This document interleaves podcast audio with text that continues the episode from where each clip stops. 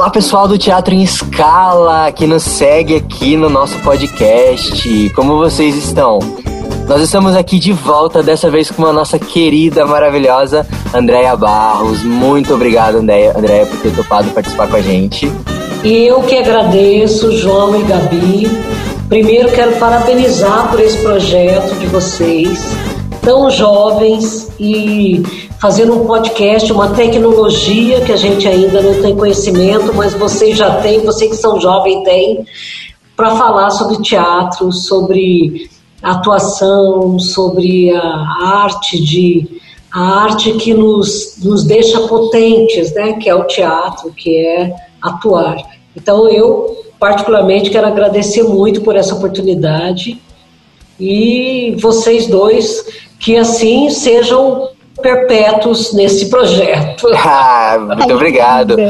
Estamos aqui também com a nossa querida fundadora maravilhosa, Gabriele Riz. Olá, Gabi. Olá, seus bonitos. Estou muito feliz aqui, muito feliz que a Andréia aceitou o nosso convite, porque João já foi ex-aluno da Andréia, eu ainda sou aluna dela hoje, que tem semestres que a gente muda os professores, e a Andréia é tipo um um mito, assim, pra gente, do que ela ensina e o que a gente quer levar. E eu, eu tenho um, um, depoimento aqui que eu nunca falei pra Andréia. Fala. Mas é, a gente está num período muito complicado de aula online, de, desse negócio de pandemia e tal. Sim. E eu tô amando as aulas de voz online que a Andréia dá. Eu tô achando super diferentes e é a minha predileta do momento. Então eu tô, tipo, super. Ah! Super empolgada. Para quem não ah, sabe, que bom, gente... Gabi. É, é, muito bom saber isso, porque a gente man, é, propõe uma aula e a gente fica muito insegura, porque isso aqui é uma tecnologia nova para a gente, é um, é um momento novo, né? A gente está acostumado presencial, a, né? Mas de repente foi bom para a gente sair um pouco do nosso, é, no nosso arroz com feijão, né? Sim, da, a gente, da gente propor outras coisas, ouvir um pouco mais os alunos. Agora, os alunos são fundamentais para a gente. mais do sabe, que já eram, né? Para quem não sabe, gente, a Andrea ela é diretora, atriz, professora, jornalista formada também. Fala pra gente um pouco, como, como que foi essa doideira aí de fazer o jornalismo, depois pro teatro? Como que você conectou os dois? Então, João, é o seguinte, eu sempre quis ser atriz, né? Eu queria ser atriz. Mas naquela época, a mãe, a mãe e o pai eram eram determinantes, né, na nossa vida, né, na década de eu sou, eu nasci em 63. Então eu sou da adolescência, da adolescência no final de 1970 ainda com a ditadura, né, com tanta coisa acontecendo no Brasil, ou seja, tanta coisa não acontecendo no Brasil, né, diga-se de passagem. Então, é, quando eu decidi ser atriz, que eu queria ser atriz, meus pais falaram: não, imagina, como assim você vai ser atriz, uma uma, uma profissão que, né, que só tem prostituta, que só tem sapatão, que só tem gay, que só tem, entendeu? Então, é verdade, é, foi por aí mesmo. É, é, é, triste, mas eu, eu vivi isso, né? Sim. Eu vivi esse preconceito. E aí eu, então eu falei, mãe, mas o que, que eu posso, eu quero fazer alguma coisa, eu quero estar nessa área. E aí, como eu gostava de ler, gostava de escrever, né? Aí a minha mãe, daí eu cheguei à conclusão que eu podia fazer jornalismo, né? Então eu fui fazer, naquela época não era nem jornalismo, era comunicação social. E aí depois de dois anos na faculdade é que você podia é, escolher entre jornalismo, rádio e TV e relações públicas. Sim. Então eu fiz dois anos de comunicação social. Depois eu escolhi, né, depois de dois anos eu escolhi ser jornalista. E aí foi quando eu me encontrei, que eu gostava de escrever, que eu gostava de ler e tudo mais. E aí foi quando eu, eu fiz jornalismo, porque eu achei que era a área que tinha mais a ver com a artes naquela época, para mim. E aí lá em, na faculdade eu encontrei vários atores, um professor, o Armando Sérgio, que é professor doutor da USP hoje de artes na, né, de teatro na USP, que foi um cara que é, me incentivou, falou assim, Andréia, vai fundo, você pode, você consegue. E aí foi então que eu me encontrei um pouco na questão do jornalismo. Aí tem uma pergunta, eu, uma curiosidade. Você acabou de falar que você teve um professor que, se, que te incentivou tal. Então provavelmente ele foi o cara que te fez pensar, ah, eu consigo. E hoje Sim. você é professora. E como você vê isso ao contrário? Tipo, você sendo aquela pessoa que pode chegar pro seu aluno e falar: olha, você consegue, você vai ser aquela peça fundamental para ele decidir alguma coisa? É verdade, é isso mesmo, Gabi. E... Hoje eu me sinto no lugar do Armando Sérgio comigo, entendeu? Quando ele disse para mim: não, vai lá, você vai conseguir, é isso que você quer, então é, e hoje eu me sinto isso. Ou seja, ontem o Sergei, né, na live do Sergei, do, do russo, Sergei Tempsov, ele falou: Nós não somos nada sem os alunos. É verdade. Vocês, alunos, é que nos provocam, é que nos dizem o que a gente precisa fazer, entendeu? Mas eu, então, é, eu, é acho uma coisa, eu acho uma coisa bem interessante é, até do seu depoimento e da gente pensar assim na vida, na nossa vida mesmo. Não sei se o João já passou por algo assim, mas às vezes a gente tem dentro de casa uma negativa para o que a gente quer. E aí a gente vai para a faculdade, às vezes nem fazendo o que a gente realmente quer fazer, mas aí você encontra um professor, o quão essencial também é um professor, que às vezes faz você decidir, você, tudo bem, eu posso em casa ter a negativa do que eu quero, mas ele me fala para eu ir que eu vou conseguir. E aí, no entanto, você acaba decidindo pelo que ele falou. Assim, é, é uma coisa, é muito um divisor de águas. Sim. O, o quanto um professor não é só importante naquele momento de te ensinar várias coisas, mas até de te decidir o que você vai fazer na sua vida. Às vezes até Sim. mais que pai e mãe, em alguns sentidos. Eu, eu acho que o professor, ele é, é como ele não está naquela, naquela, naquela vibe né, da neura da casa, né? Ele não está naquela questão do pai, da mãe, do filho, né? Porque o pai e a mãe, por mais que estejam errados, eles querem o bem da gente. Né? Eu, eu hoje sou assim, entendo muito bem meu pai e minha mãe, porque hoje eu sou mãe, né? Então eu entendo eles. O professor, como ele está é, distante um pouco da casa, ele consegue ver aquilo que a gente não consegue ver dentro de casa. Então eu, eu acho que o, o professor ele é, ele é primordial na terceira pessoa, sabe assim? É o pai, a mãe e o professor que de longe consegue falar assim, meu, você tem potencial, você, se você quiser, você consegue entendeu? Foi exatamente isso que o Armando Sérgio fez comigo, porque meu pai e minha mãe não admitiam uma filha atriz, né? Uma filha que fizesse teatro, uma filha que fizesse televisão, uma filha que fizesse cinema, porque isso para eles era era né, o ó do Gorogodó. Imagina pais mineiros ainda, né? Uhum. E eles, é, eles consumiam esse tipo de produto? TV, cinema, Sim? Sim, consumiam, liam. Minha mãe tocava, minha mãe tocava vários instrumentos, né? Mas tudo isso de uma forma, é, como é colocado, né? Uma forma caseira, né? Uma forma é, de você é, ser assim digamos, uma válvula de escape da sua vida cotidiana. O então ela né? tocava piano, ela tocava flauta, né? Então, eram coisas, né, que... Só que assim, quando eu era criança, né, em Minas Gerais, ela me levava para para me é chamou saraus de poesias na casa da minha tia-avó. Olha. Minha tia-avó cantando e falando poesias dela própria e de repente ela achava que aquilo era uma coisa normal, era uma coisa cotidiana deles, entendeu? Nossa, que interessante. Nunca em maneira nenhuma para você ser artista. Não, era uma coisa, vamos nos divertir. Era um entretenimento da família. Era minha tia-avó fazer o sarau de poesia e música dela. Gente, que legal, que incrível. Então, legal, mas você, você em casa era influenciada com arte e ao mesmo tempo não podia ser artista. É exatamente, muito... é exatamente isso. Gente, que era coisa, né? Pois é. É muito interessante isso, né? É muito a visão, doido os né? caminhos, né? os caminhos da vida, né? E hoje tá aí é. uma grande atriz premiada, professora, né? Eles...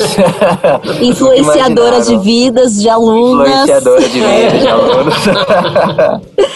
e aí, já que a gente estava falando, a gente tá, falou um pouco do, da atuação, de ser atriz, é, a gente vai descobrindo muitos caminhos, né, no nosso, no, no, nosso percorrer, vários professores, e a gente falou da questão do professor, quando o professor vem nos orientar, principalmente o arte educador, né, ele vem muito com, uma, com a vivência dele, com a, as experiências que ele trocou a partir da vida dele e que ele vai compartilhando com a gente. Pra gente, como, como atores e atrizes, e hoje você, Andréa, também, que é uma arte educadora, existe algum caminho quando você vai criar que você gosta muito, que você prefere usar quando você está criando seus, seus personagens, seus papéis, e que eles venham ou não dessas influências desses professores que você tem? Ou foi um caminho que você foi descobrindo mais sozinha? Conta pra gente como foi um pouco. Eu acho que foi é, duplamente, assim. Eu acho que meus mestres, é, sem dúvida, contribuíram demais e eu tive grandes mestres no teatro é, e também um pouco um, um, um, caminho sozinho. Porque o ator, o trabalho do ator, ele é muito através da solidão. É triste falar isso, mas é verdade o trabalho do ator ele precisa um pouco do de se voltar, né? de você olhar para você dentro de você. Então tem muita coisa que você realmente é, entende os mestres, mas realmente você precisa de um momento para você, para sua criação. O que eu quero falar? O que me move nesse momento de falar alguma coisa? o que, o que eu quero falar nesse momento, o que eu preciso falar, né? E eu acho que para mim a arte foi minha grande salvação, né? Eu vejo muitas, eu encontro muitas amigas minhas de infância, de adolescência, né? E eu vejo hoje assim elas tão diferentes de mim, tão é, em, é, elas, elas escolheram a vida, né? A gente está aqui para escolher o que a gente quer, né? Mas a gente vê, por exemplo, é, eu tô assim, eu tô numa vibe de que eu quero sempre viver, de que eu quero sempre é, buscar novos caminhos, eu quero aprender, eu não quero ficar parada, aposentada, entendeu? É, não, já deu, sabe assim, estou cansada, já. Não, eu quero novos caminhos, eu quero que as pessoas me cutuquem, eu quero que os alunos me digam, falam assim, professora, você está errada, entendeu? Você tem que rever sua posição, você tem que ver que, é um, que existe outros, outros mundos, sabe? Então eu, eu sempre estou na busca, eu, sempre, eu, não, eu não vejo uma questão de certo ou errado, entendeu, Gabi e João? Sim. Eu vejo uma questão de busca sempre, é, de é, me transformar, retransformar, redescobrir, entendeu? Eu sempre me coloco nessa posição, nunca numa posição de não, já deu, beleza, vamos lá, acabou para mim. Não, eu sempre quero coisas novas. Eu, eu, eu acho que é fundamental para minha vida, é fundamental para minha arte, Sim. é sempre está com novos caminhos, com novas redescobertas. É fundamental pro, pro, pro ator também, né? É. Pra gente não se, não se fechar nessa. Em, em, em, em lugares, em fórmulas, né? Porque eu falo isso porque, por exemplo, o, o Macunaíma é uma escola que trabalha a base do Stanislavski, né? Mas já passamos por. Existem diretores que, que negam completamente esse tipo de estudos vão para outros caminhos. Você também já estudou, por exemplo, o Dario Fo, né? A forma de trabalho dele.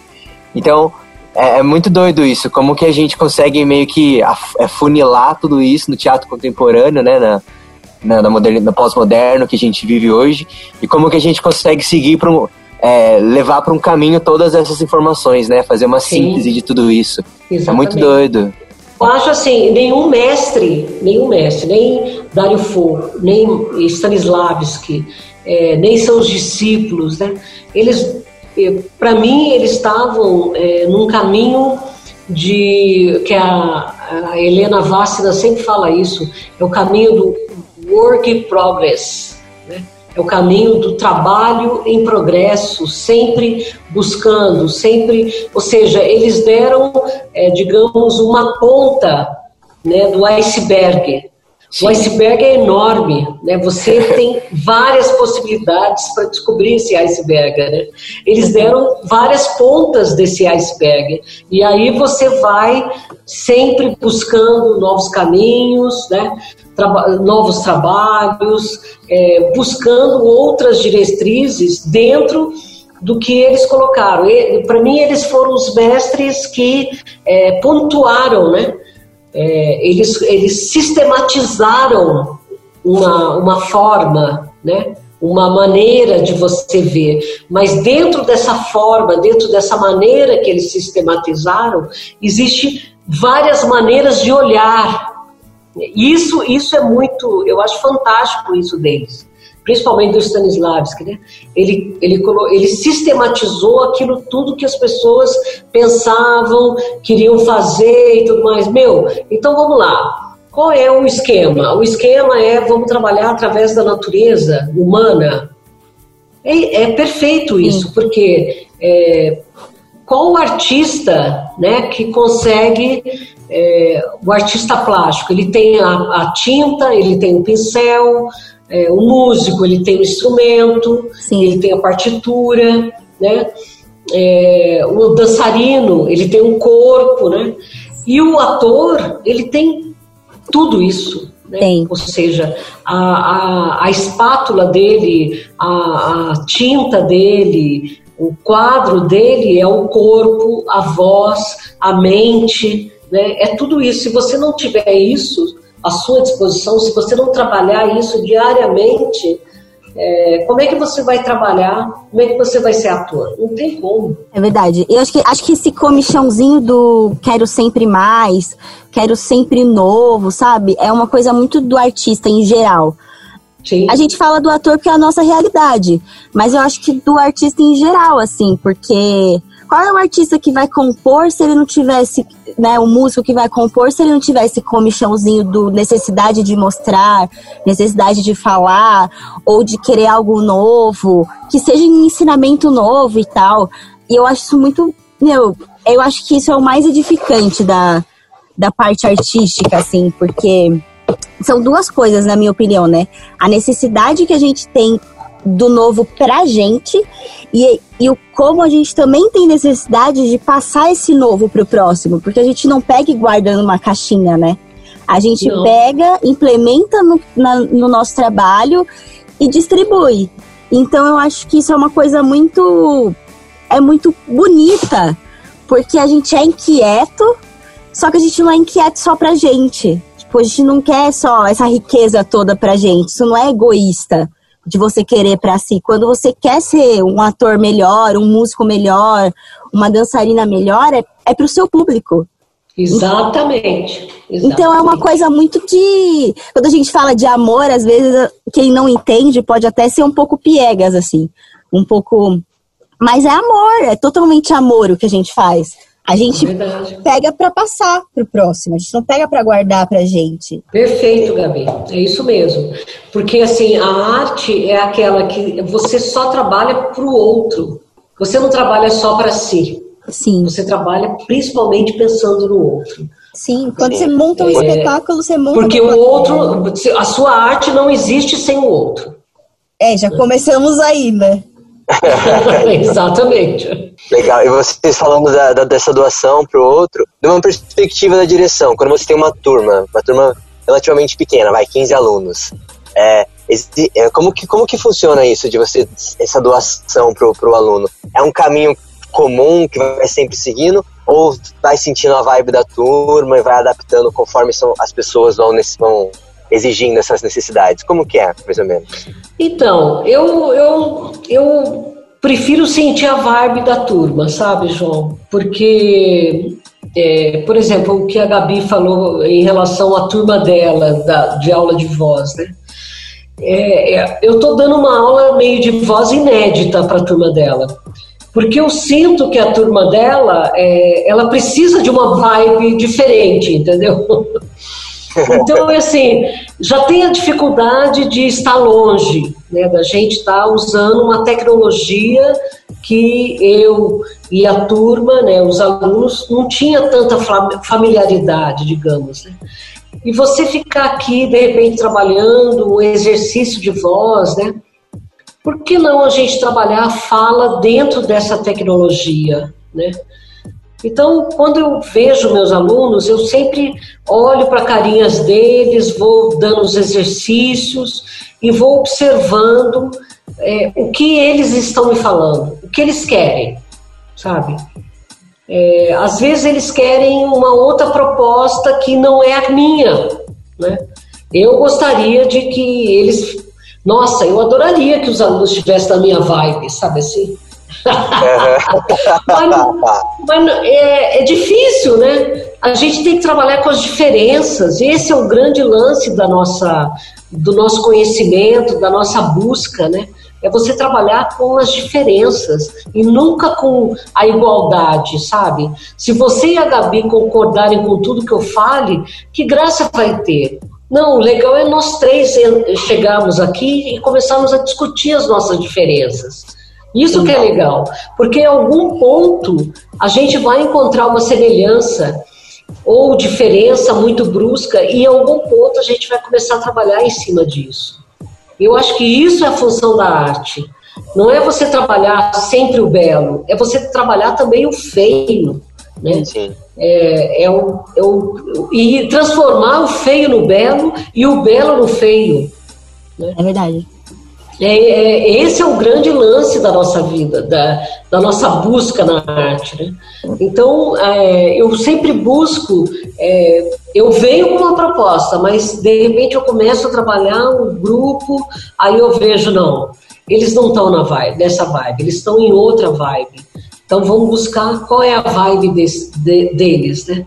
Vamos procurar, vamos fazer. Por isso que eu amo essa, essa, essa proposta do Stanislavski da análise ativa e do etude. Sim. Porque ali, exatamente, através do etude, da análise ativa, você vai vendo, nossa, tem gente que está. É, que comprou essa ideia, tem gente que ainda precisa de um tempo para entender um pouco essa ideia, para se assumir enquanto artista. Né? Então, ou seja, essas coisas de você falar aquilo que você quer, da, do, do, que te move naquele momento, né? mesmo dentro de uma obra. Então, eu acho que isso é a nossa, é a nossa descoberta, é a nossa eterna descoberta, entendeu? A gente está tá num processo agora do, nas nossas aulas etude que a gente ouve tanto e que a gente fala tanto. E pra gente que é aluno, é uma coisa. Eu acho que ele, ele acaba se tornando uma oportunidade. Não que os nossos professores não nos escutem, pelo contrário. Os nossos professores escutam muito a gente, o que a gente pensa e tudo. Mas eu acho que quando você está criando, independente de você ser aluno, de, independente, você é ator, quando você está criando e você vai para o etude, é justamente isso que a Andrea falou, que é a hora de você mostrar o que você quer dizer. Então, às vezes, é muito fácil, talvez, eu não sei, eu nunca dirigi, mas é o que eu o que vem na minha cabeça. Talvez seja muito mais fácil você chegar pro ator e falar, faz assim, assado, dá três passos pra direita, três pra esquerda, do que você virar e falar, ó, oh, a cena é essa, vê aí o que você quer fazer, faz o etude, e aí você também tentar se adaptar a outra pessoa, né? Porque. Isso mesmo. E pra gente, ator, quando faz isso, eu acho que é difícil. Eu acho difícil. Mas também é um pouco. Ah, é, é, libertador, sabe? É você pegar aquele contexto que você tá lendo, estudando, e você colocar a sua voz do seu jeito, e você dar a sua cara e mostrar o que você pensa sobre aquilo. Então eu acho muito bacana quando a gente vai fazer essas coisas e a gente tem um diretor para moldar aquilo, para entender o que você quer dizer, para se adaptar e conversar com você e unir aquelas ideias, sabe? Então eu acho que isso mais do que qualquer outra coisa, talvez, é o que torna o trabalho uma união de um grupo. Independente de você estar tá na escola e ser o seu professor, independente de você estar tá num grupo que é os seus amigos, eu acho que é independente. Eu acho que isso pra gente do teatro é um primeiro passo para você unir tudo aquilo que tá todo mundo pensando, sabe? É, eu, eu gosto muito, eu às vezes eu, eu cito muito o Luiz Alberto Abreu, que é um grande mestre da, do teatro brasileiro, né, que ele fala que quando você está falando do seu quintal, você está falando do mundo. Então, quando você propõe a pensar no seu quintal enquanto mundo, né, você vai falar não só é, as suas, as suas é, coisas que você quer falar, mas principalmente quem vai te ouvir. Né? Porque você nunca pode esquecer no etude que existe um público. E que esse público, de repente, ele pode falar assim, não, isso aí é loucura do João, não é da minha, não é da minha alçada. Né? Mas quando o João se coloca e falar, não, o meu mundo, o meu quintal é o universo, o meu quintal é o que eu quero, o que eu quero que o mundo esteja junto, aí é outra coisa entendeu? Eu não posso falar por, pela, pela minha questão sempre pessoal, mas sim na minha questão que vai refletir em mim, na Gabi, no João, na Maria, no, no, é, no Pedro, entendeu? Então eu penso no meu mundo, é, no meu quintal enquanto mundo. Né? É, eu acho que isso é fundamental a gente pensar, principalmente quando a gente está fazendo um etude. Porque o etude, no primeiro momento, é, é o eu, o que eu quero falar. Ah, me deixa, eu quero falar. Mas existem outras, outras escutas, né? outros olhares. E a gente tem que estar tá atento a isso. E isso é o grande, isso para mim é o grande barato do artista, sabe? É o artista se colocar, né? É, no eu pro todo. Eu acho que isso é fantástico no artista. E a gente vê obras maravilhosas. Né? Quando eu vejo é, o Picasso, né? por exemplo, quando eu vejo Guernica, eu pego aquela, aquela obra do Guernica e eu falo, meu Deus, o que aquele cara imaginou naquele momento? Né? Quando eu vejo Jorge Andrade, o Jorge Andrade era um autor, um filho de fazendeiros ricos, né? O cara era fazendeiro, filho, herdeiro de fazendeiros ricos do interior de São Paulo, e de repente ele faz aquela obra que ele faz, entendeu? Os textos que ele faz, colocando o quê? Colocando aqueles caras que estavam lá cortando cana, que ele via quando era criança, né? E ele coloca aqueles caras, a voz daqueles caras, como que um filho de um herdeiro, de um fazendeiro rico, entendeu? Coloca a voz do fazendeiro, coloca a voz do funcionário, do cara que corta a cana, entendeu? Ou seja, ele viu é, do mundo dele, do universo dele, ele colocou a obra dele para o mundo. Não é fantástico isso, gente? Fantástico, é fantástico. Sim, fantástico mesmo. E esse assunto ainda dá muito pano para manga. Então a gente vai encerrar esse episódio por aqui, mas no próximo episódio a gente volta com a Andréia, nossa querida participante, para continuar falando sobre o trabalho do ator contemporâneo. Muito obrigado, Andréia, por ter topado participar mais uma vez. Obrigada a vocês por terem me convidado.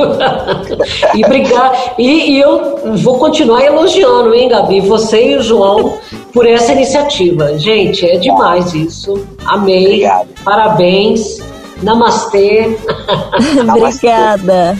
Obrigado, Gabi, também por estar aqui comigo. E a gente se vê no próximo episódio, gente. Beijo, até o próximo.